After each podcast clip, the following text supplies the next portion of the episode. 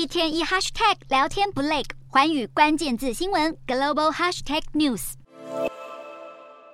跨国科技巨擘微软最近推出了一款功能与 ChatGPT 相似的聊天机器人，也就是号称全能助手的 Copilot。而 Copilot 的推出，在微软执行长纳德拉以及不少民众眼中，都代表着 AI 新时代的来临。此外，微软还推出了名为 Bing 的新版 AI 聊天机器人。与 ChatGPT 最大的差别，则是拥有网络连接功能，因此可以为使用者提供更及时的答案。而微软最大的竞争对手之一 Alphabet，也在同一时期推出了名叫 Bard 的聊天机器人，加入了近来风起云涌的科技公司 AI 大战之中。值得一提的是，这两家科技巨擘近期对 AI 产业呕心沥血的努力，也终于不负众望的在上季度的财报数据中交出好成果。微软与 Alphabet 都在二十五日公布了最新财报，而盈利收入结果都超乎市场预期，进而刺激两家公司的盘后股价走高。部分分析师认为，这归功于这两家科技公司对 AI 产业的密切关注。微软的财报显示，第一季营收为五百二十八点五七亿美元，每股纯益则为二点四五美元。而微软高层也在财报电话会议上提到 AI 科技六十四次。至于 Alphabet 方面，执行长皮查伊及其他公司管理阶层